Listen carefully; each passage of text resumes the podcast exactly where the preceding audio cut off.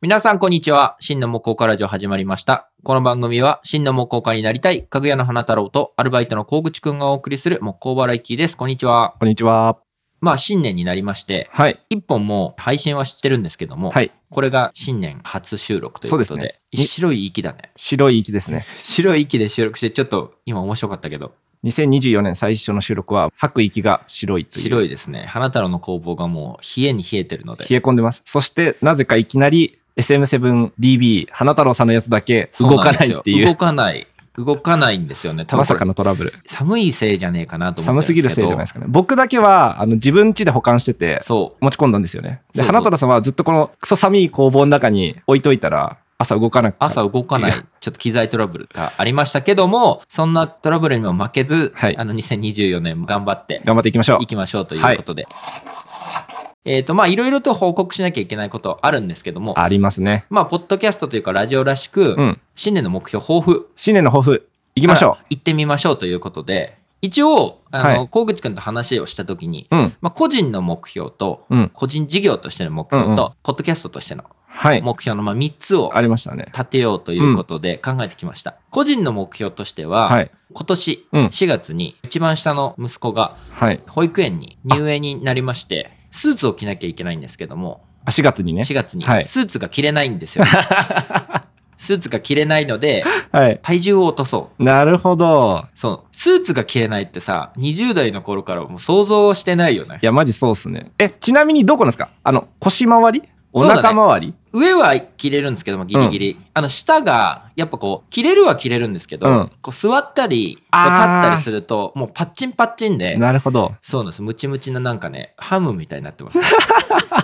ハムみたいになってます太ももがまあ太ももハムなんですけどハム そうなんですね。そうそうそういや、なんかほら、前々からお腹出てきたみたいな話は聞いてたんですけそうど、なんですよあの、足の方にも肉が溜まってきていたということなんですやね。っぱ下半身とお腹周りそうなのか。多分年末、うん。まあ、同世代と、うんあと忘年会とかやったと思うんですけど、はい30代後半になるとそんな話題になりますねいや、でももうすでになんかね、そういう感じになってきてますよ、やっぱ。あ早い人はもううん。小口くんぐらいの年からお腹周りね結構来てる人もいるビール飲みすぎみたいうな、ん、あだし僕もそうなってる大学時代に買ってたズボンとかもうキチキチで、もう最近はゆるゆるのワイド、ワイドパンツねワイドパンツばっか買ってますけどあだからストレッチ素材あの大人の人は買うんだなっていう、うんだから大人の階段をね今、ま、登ってます真っ只中ですねそうですねだからまあ個人の目標としては、はいえーまあ、70キロあ76キロぐらいなんですあよあそんなにあるんだ、うんそう76キロえぐらい見えない全然見えないでしょいや全然見えないマジでそんな言ってるんですねそそ そんな言ってるんえですねだって言われ僕と2 0キロ違いますよそしたらそうそうそうそう僕5 6キロですよ今だから、まあ、20キロってことは2リッターのペットボトル10本分違うってそうなりことまですすねからねやばそれはそっか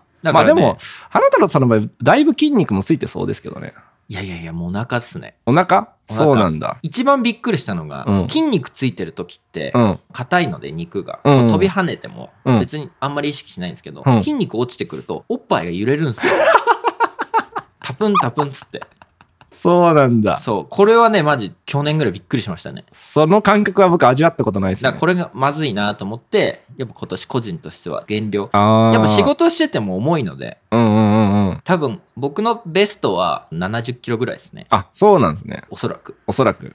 まあ、20代とかの時65キロとかだったので、うん。それまでとはいかないけどちょっと筋肉つけて70キロぐらいまでいきなたるいほなと思どって。え、なんか具体的にどうやって減量しようみたいなのあるんですかいややっぱりこう両方面から食べる量多いんですよ結構あそうそう小口くんと食べに行っても、あ。うん。まあ、大盛り頼んじゃうしう、んうん。まずはそこなるほど。と筋トレですかねうん。じゃあ食事制限とそ筋トレ。う1ヶ月にここまでだったら落としていいみたいな体重ってあるらしいんであす、よへえ、落としすぎるのも、そう体重の5%までっへていうえ。のが決まっててあ、そうなんだ。それ以上になると体がやばいぞってシグナル出して、うん逆にもう痩せなくなっちゃうみたいな感あじな、のでそうなんですねで。僕の場合3 5キロはい。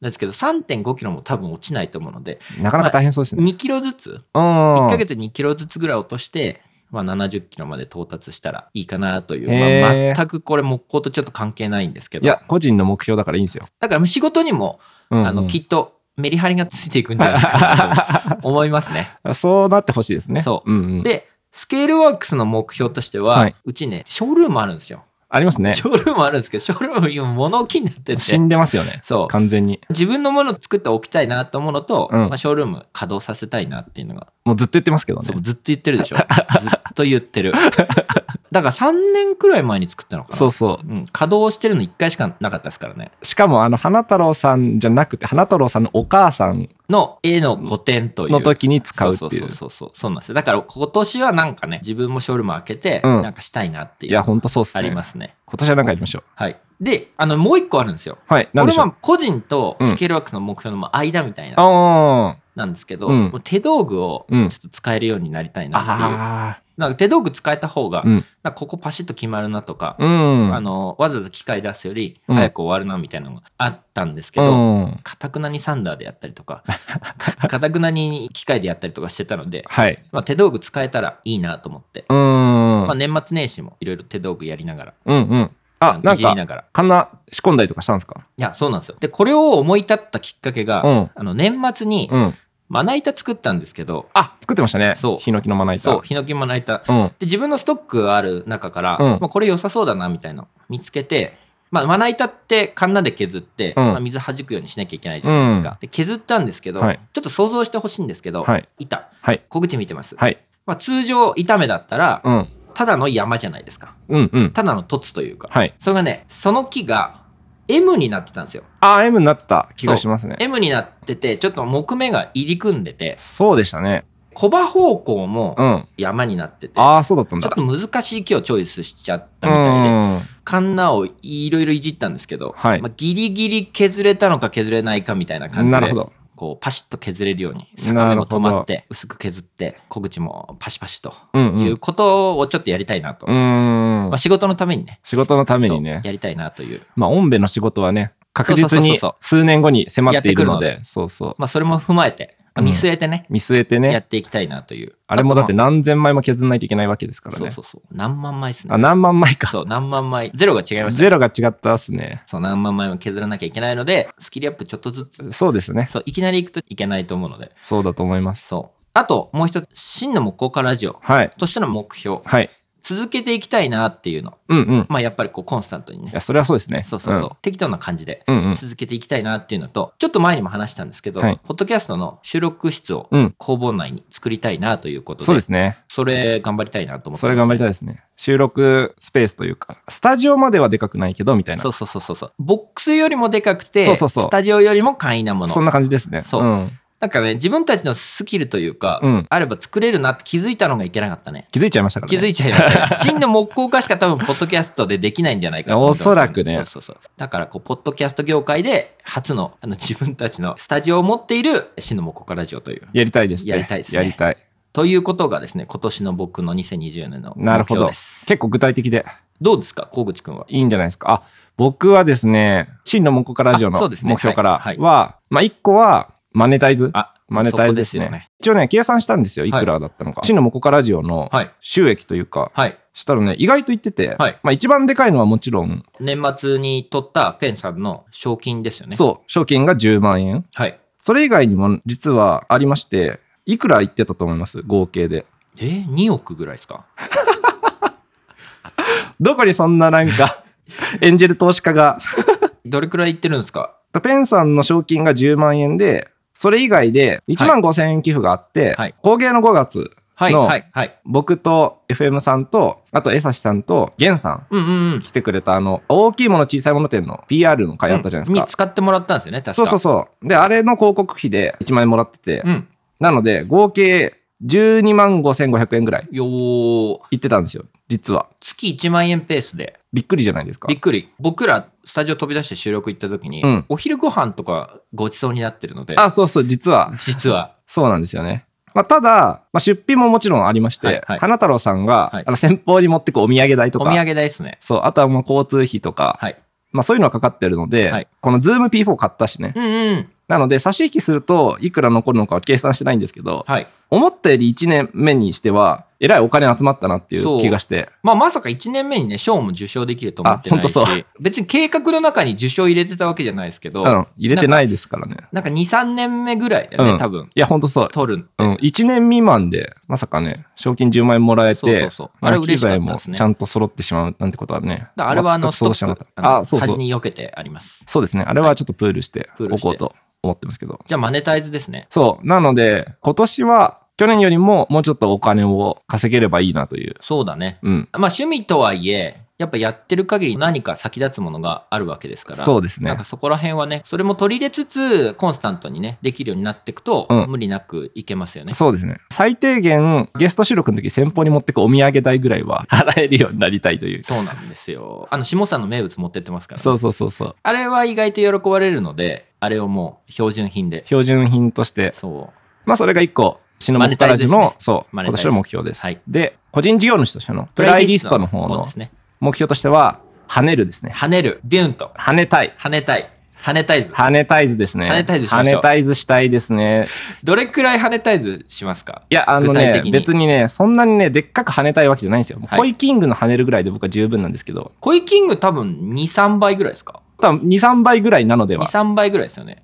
や、僕なんか実は、こう、ちらほらはい、こう、会う人からは、まあなんか僕は独立した当初から、はい。河口くんはいつか跳ねそうっていうことうんうんうをん、ちょこちょこね、言っていただくことがありがたいことにありましはいはいはいては、まあただですよ、はい。もう気づいたら、うんもう僕独立して、もう4年経つんですよ。ああ、多分、俺の中では、はい。まあ、2年くらい前にもう跳ねてて良さそうだなっていう感じはしてますけどね もう跳ねる跳ねる言われて、うんあれからもう4年みたいうな。ん、俺も方々で、小口くんは、跳ねる から、多分跳ねるからっつって、多分今年ぐらいにバイト辞めるからっつって、方々に吹いてるので、と言われ続けて、まだまだアルバイト継続中ですので、はい今年は、跳ねる今年跳もねねる詐欺をちょっと、そう、跳ねる跳ねる詐欺じゃなくて、ちゃんと跳ねたいなっていう。具体的にうん売り上げでいくと、倍までいったら跳ねたになります。あ、な、なるなる。全然なる。プラス100万でも僕はもう跳ねたとカウントします。あ、跳ね た。じゃあ年末までに、うんまあ、プラス100で跳ねたで、跳ねたいずしたい跳。ねたいぞ。跳ねたいずですね。ごめんなさいね。ちょっと鼻水出てきま したね。寒すぎて。一回一鼻回かちみょっましとょう。鼻かみましょはい。う。はい。すいません。あの、ティッシュ休憩終わりました。はいすいません。じゃあ次、個人のやつ。はい。個人のやつは、なんか自分の中ではまだ実は明確にはうんうん、う決ん。められてないんですけど、一個あるのは、娘の写真ちゃんと撮り合おう。あー娘の写真ちゃんと撮ろうはいですね、2歳ぐらいまでは割とミラーレスの一眼レフでおーはい写真を毎月なんか別に何にもない日でも、うんこの日常の風景を撮ることを意識してたんですよはい。はい。ただもう去年気づいたらもう日常の風景を全く撮ってないなっていうのを気づいてああのスマホでは撮ってるんですよでも一眼レフで撮ってなくて、ーうんうんうん。あこれまずいなと思ってちょっともう一回ちゃんと見つめ直して水。 ちゃんと娘の写真をいい写真で残そうっていういや、あのね、日常の風景の写真がめちゃめちゃ大事だね。ですよねそう。振り返った時に。そういやこの時何してたのかな、うんみたいな。で成長早いよね、子供って、ね。早いマジ早いもうすぐ大きくなっちゃうから。そうなんですよで、僕も一時期そういう時期があって、うん全部スマホみたいな。うんうんうんで、今、ちょっとね、一眼持ち出して、うんうんうんあの、撮るようにしてます。いや、気づいたら僕、発表会とプール参加みたいな時ぐらいしかちゃんと撮ってなかったと思って、家の中でも一眼レフで撮ろうと思ってうんうんうんうんお。ります。ただなんかこれもなんか理由があって、なんか最近割と娘が、まあちっちゃい頃に比べると体を動かして遊ぶはいはいはい。ことが多くなってきたので、うんなんか僕がパパとして奥さんよりも体力があるので、うんうんうん。なんか娘の遊びに付き合う頻度が増えてきたんですよ。ちっちゃい頃に比べるとね。はいはいまあそれもあって、カメラを常に所持しているとうん邪魔なので、そうだよね。そう。首から下げるなりね。そうそうなんかしてると。なので、もういいやと思って家に置いていくことが多かったんですけうど、ん今年はちゃんと携帯しようとうん。思いや、っわかる。すごいよくわかる。 邪魔なんですよて。ね。そう。だから言い訳せずにちゃんと携帯しようって思いました、今年は。持ってくのをマストにしようみたいあ、なそ感うじそうですかね。そう。ですね。もう絶対そうしてやると思ってます。まあ、持ってきゃ取りますもんね。なんかしらね。何かしらね、そうなんだと思っ。そうて。いや、わかる。いや、俺もそれ、ちょっとやんなきゃいけないね。やんなきゃい けなで花太郎さんの場合はね、子供3人いるからねい。、そうなんで余すよ。計大変だと思いますけど。やっぱ体力的なものもあるので、うん。子供たちに背中からぴょんぴょん乗りかかれると、ねそうなんですよ最近もう怪我するんじゃないかなっていう感 じ、感じですいや、ね。ですよね。はい。容赦なくね、勢いつけて全力疾走で飛び込んできますからね。 そうなんですよ。3歳の下の子もパンチされると結構痛いですからね。痛いですよね、そう普通にね。痛いんですよ。じゃあ、3つずつ目標はい掲げまして、こんなとこですかね。はい。まあ、年末までにね、あの、うん目標によってはもう4月とかにうん達成期限が来ちゃうものもあるんですけど、花太郎さん、そういうの多くないですか、多いねそればっかりじゃないです か。そうなんです。もう入園式があるからね。ねそうですよね。そうそうそう、そうなんですよ。なので、まあ、頑張っていきましょうと。頑張りましょそう。ちょっと皆様にご報告しなきゃいけないことがう。何そう点でかあるすんですね。よね。そうそうそう。告知というかお知らせ的なことが、まあ、みんな嬉しいことですよ。そう、みんな嬉しいこと、基本的には。ちょっと小口くんからいいですか、まず一つ目は、と長野県内の新聞社3社にですね、信濃毎日新聞、長野日報、あと市民新聞っていうのがあるんですけど、はい。その3社になんと真の向こうからラジオ取り上げていただきました。そうですね。年末年始、はい。あのー最初割と記事にしてくれそてね。う、割とでかく、そして西はカラーでうんうんうん取り扱ってくれましたうねん。い。や、嬉しかったですうね。ん。ペン受賞して、ウうんェブ記事に載りましたっていう時よりも、地元の反応はもうものすごいですよね。ですね。だって年末年始帰った時とか、親族にすげえ言われませんでした言われた言われた。ですよねう。ん。でも、多分内容分かってる人は誰一人いないんじゃなあいかな。うちも全く同じで すね。いや、有名人になったやんけ、みたいな、そうなんかそう言われるん多で分す親けど。戚の中でも跳ねてますよ。親戚の中だけでは。まあ親戚っていうと多分ご年配が多いんですけど。あ、そうなんですよね。あそのうそう頑張ってる若者好きですからね。いや、そうです ね。そうそうそうそう。新聞に載ると頑張ってることになるっていうなるという、そうそう。でも、誰一人、ポッドキャストのこと知ってる人はいなかったですね。そうそうそうそうそうポッドキャスト知ってますとかポッドキャストって分かりますって言ううとん大体みんな、ラジオインララジオみたいな、うん。ラジオで頑張ってるんですよねいやポッドキャストですラジオで頑張ってるんですよねっていうなんかね押し問答になるのでなりますよね。僕、すごい、あの、勘違いをされてたケースもあって、はい木工製品ではい、ラジオが聴けるものを作 って、最優秀賞を取ったと勘違いされてる人がいました。あーそれはちょっと勘違いだね それはすごい勘違いだねだいぶ違ったなっていうの。あとは、DJ もできるのって言われました。あもうー一個の、あ、間違い。パーソナリティじゃなくてねそうそうそう。なんていうんですか、まああ の、ジェスチャー、あの、はいジュクジュクするあのジェスチャーを使って、え、じゃあこういうなんか DJ とかもできるのみたいな。いやー全然できませんそれはすごい勘違いなのでラジオ DJ ではないんですよ、みたいな。ポッドキャストの目標に、うんポッドキャストの周知っていうのもあ、そうそうそう。入れといた方がいいですねいいですね。うんやっぱりね、まだポッドキャストのこと知ってる人は少ないですね、と改めて感じましたね。なんか自分がその中に入っちゃうと、うんもうなんかそれ周知されてるような気がするんだけどそう、なんかね、そういう界隈にいると知ってる人しかいないからね。そうそだからそれもまた一つねちょっとポッドキャストを周知して、ううん。あの聞いてもらうと。認知度高めよそううプロジェ認ク知ト度で高めすようね。と、まあ、ペンのメンターの野村さんもね、うんうんポッドキャスト皆さん聞いてくださいって言ってるので、ちょっと僕らも、うんじゃあポッドキャスト携帯出してスマホ出してっつって言って、であのこれで聞けますんでっていうのは大事かもしれないですねそうですね。あ、そう、それで思ったのが、これまで YouTube には上げてなかったじゃないですか、うん音源を。はいで、今年、ちょっと過去のアーカイブのあの音源を、はい映像はないですけど、はい音声だけで YouTube にもアップしようかなと思あすごいと思ってます。大丈夫ですか大丈夫ですかあ、まあ、アップするだけなので、はいはいあの、時間ある時にやろうかなと思ってます。いや、あなんか結局、親戚の集まりの時感じたんですけど、うんやっぱ Spotify とか、うん Apple Podcast とか、確かに Amazon Music すら知らない人が多いなと思ったので、そうだねやっぱ YouTube 強いよね YouTube は年配の人でも結構知ってるので、強いねそう。で、Spotify 知らないんだって人結構多かったんで、あー確かにあれか Spotify 知らなくて Spotify、Spotify って言うからもう相手は何のことや分かんなかったのかなもしかしたら今まで。そう、だから YouTube でも聞けますよの方がうん親切だったなと思って。あ、ポッドキャスト知ってるんだったら、うんあのそっちで診そう断そうそう効果って調べて、うんもう知らないんだったら YouTube YouTube で。で、みたいな。それはいいかもしれないですね。なので、とりあえず音源だけを時間ある時にコツコツとやっていこうかなとおーなん思かっ、てますけポど。ッドキャスト界隈の目標が増えてきましたね。増えましたね まあでもなんかそれは目標っていうかただのタスクな感じもしますけどね。タスクですね to do ですねトゥードゥですね。まあでもいっぱい上がれば、YouTube うんうん界隈で何かしてる人にもうんちょっと拾ってもらえる可能 あ、性かももあしれるないってですいね。う感じですね。うんうん。ですね、ですね。し、なんかゆくゆくは一つの夢みたいな。まあでもこれも目標でいいのかな。なんかほら、あのイベントみたいな感じで、こう YouTube 生配信みたいなのもあーできたら面白いかもしれないですね。ほら、はいい、つもこれ我々収録して編集してますけど、うんそうリアルタイムでのそのコメントのやり取りみたいなのもできたら面白いかなと思って。確かに。 YouTube 生配信しながらうんコメントをリスナーさんが打ってくれて、それに対して答えるみたいな。うーん、だから、小口が喋ってて、隣で俺が歯のトイレ、手も OK という。 あ OK OK 全然 OK という。そうそう組んでる途中にいる家具が後ろで組み上がってても OK みたい OK なで。すね。そう、OK、OK。あ、いいですね、それ。ちょっと今年なんかやりたいですねう。ん、まあただ、配信機材何にもないんだけど、 それは借りてきますよ。それはね、なんそうそかう、ね、借りてきますよ、ちょっと。まあここ Wi-Fi 通ってないですけど、そう、Wi-Fi 通ってないのよ。そう、まずね。まずね。まあまあまああ、のーゆくゆくはっていう話で。ゆくゆくはうんうん。あと、もう一つ。あ、もう一つ。これは日本放送のはいラジオ番組おに、我々のこの真のモコカラジオがあの紹介してもらえるというおー素晴らしい。ことになりました。えーっ、とですね、番組名は、ちょっと待ってくださクい。ロスポットでしたっけクロスポット。そうそうそうそうで。も日本放送ってすごいよね。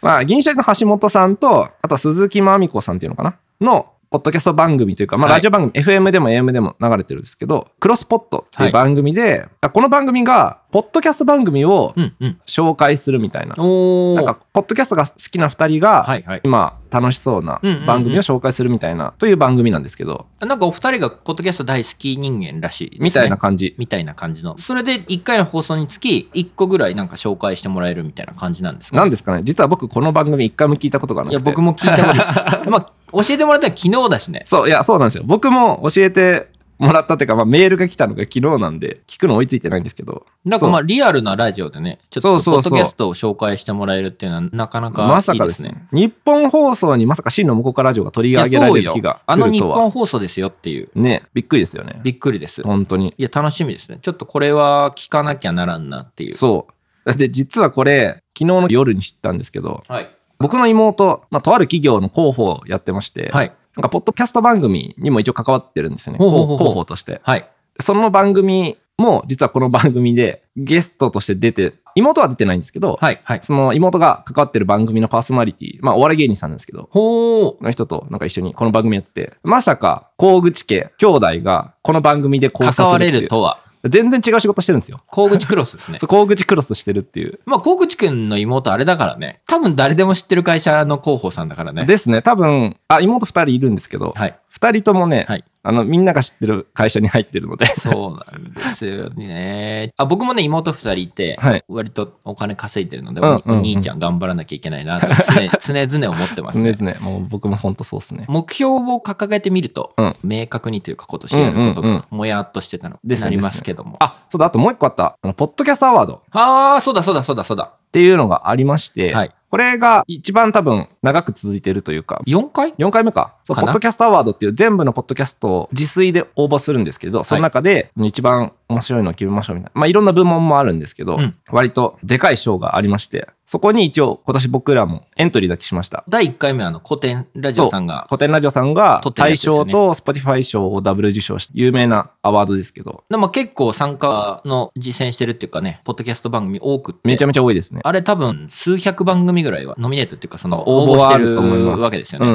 もう長野県からの資格として ですね。僕らも頑張らないといでけなすい。ね、ですね。で、なんか、大賞取るのとかは、お笑い芸人さんとかやってる番組が多いアワードではあるんですけど、はい。応募してみました。これに、一応ですね、その我々はカルチャー部門みたいなところに応募したんですけど、うんうん。あの、それとは別で、リスナーズチョイスっていう部門があるんですよ。リはいスナー部門かな。で、それは、リスナーさんが自分が好きなポッドキャスト番組はこれですって言って、おお。応募するじゃパあポターン。チッとできるんですポね。チッとできる。そう、だから僕らが自炊でやるだけじゃなくて、はいこの番組聞いてくださってるリスナーさんが、僕はこの番組を推したいっていうのをポチってうんうん。やってもららうと、リスナー部門で上位に行く可能性が上がります。う。おお。多分ですけど、はい多分木工にかかってる全ての人がはいポチッとしてくれたらうちら勝てるんじゃないか って思うんですよ。どうかな怪しいけど。 怪しいかなファイがね、ちょっとね。パイがちっちゃいからな、木工のパイが。じゃあ DIY 好き、もう足しましょリアル好きも足したらいい足しましょうかなわかんないですけど。う。行きたい。行きたいですね。うん、なんかまあ今年もね、う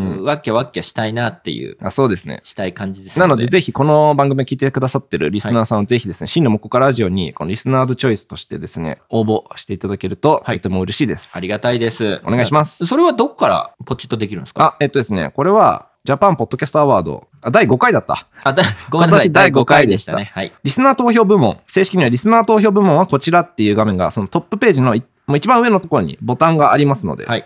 リスナー投票部門押します。で、投票はお一人様1回のみ。番組名はちゃんと間違えないで入れてくださいみたい番な。組名、ジャケットみたいのがバーッと並んでるんじゃない、あじゃなくて、自分で打ち込んで入入力するやつですね。で、は好きな番組名を入れて、その番組が好きな理由、あとは性別、年齢、メールアドレス、あとはポッドキャストの URL を、まあ、もし分かれば記入してくださいみたいな感じですね。で、それでポチッと押したら、一応投票ができるということです。ありがとうございます。ありがとうございます。まだポチッとしてないですね、誰 も。そうなぜひ投票してください,、はい我々の番組に投票してくれるととても喜びます。あの、真の木工家ラジオが正式名称ですよね。はいですねです真の木工家ラジオと、あの、打ち込んで。はい。真はカタカナです。真はカタカナです。はいそうあのとある新聞社にはですね、い真誠っていう字を漢字よく見たら書いてあったりしたので、はいはいはいあのカタカナですので、そうお間違いのないまよあ、うに。誠であり、ニューの新しいでああり。ですねですね。そうそう、あの、いろいろですので。意味はいろいろ混ざってますけど、あの、カタカナで。カタカナで送ってくだそさい。うね安野さんの真ですので。あ、そうですね。安安野野さん秀明さんの真真ですので。。皆さん、今年もよろしくお願いします。今年もよろしくお願いします。はい。じゃあね、今年もちょっと継続しながら、まあ、木工ネタも上げつつ、うんもうこの知識が浅い人でも楽しめる番組も作ったりとか、ですね。深くないと楽しめない番組を作ったりとか、そう。深すぎてよくわからないエピソードも作っていきます。作っていきますので、うん皆さん今年もよろしくお願いしまおす。願いします。番組への寄付は概要欄のリンクからお申し込みいただけます。500円から受け付けておりますので、ぜひご支援をよろしくお願いします。番組の情報は番組公式インスタグラムで配信しています。ぜひフォローしていただけると嬉しいです。番組への感想、質問は概要欄にあるお便りフォームからお待ちしております。また、LINE オープンチャットと Discord を使った番組リスナーコミュニティがあります。番組への感想だけでなく、木工関連情報の交換の場として、ぜひご利用ください。今回もお聞きくださりありがとうございました。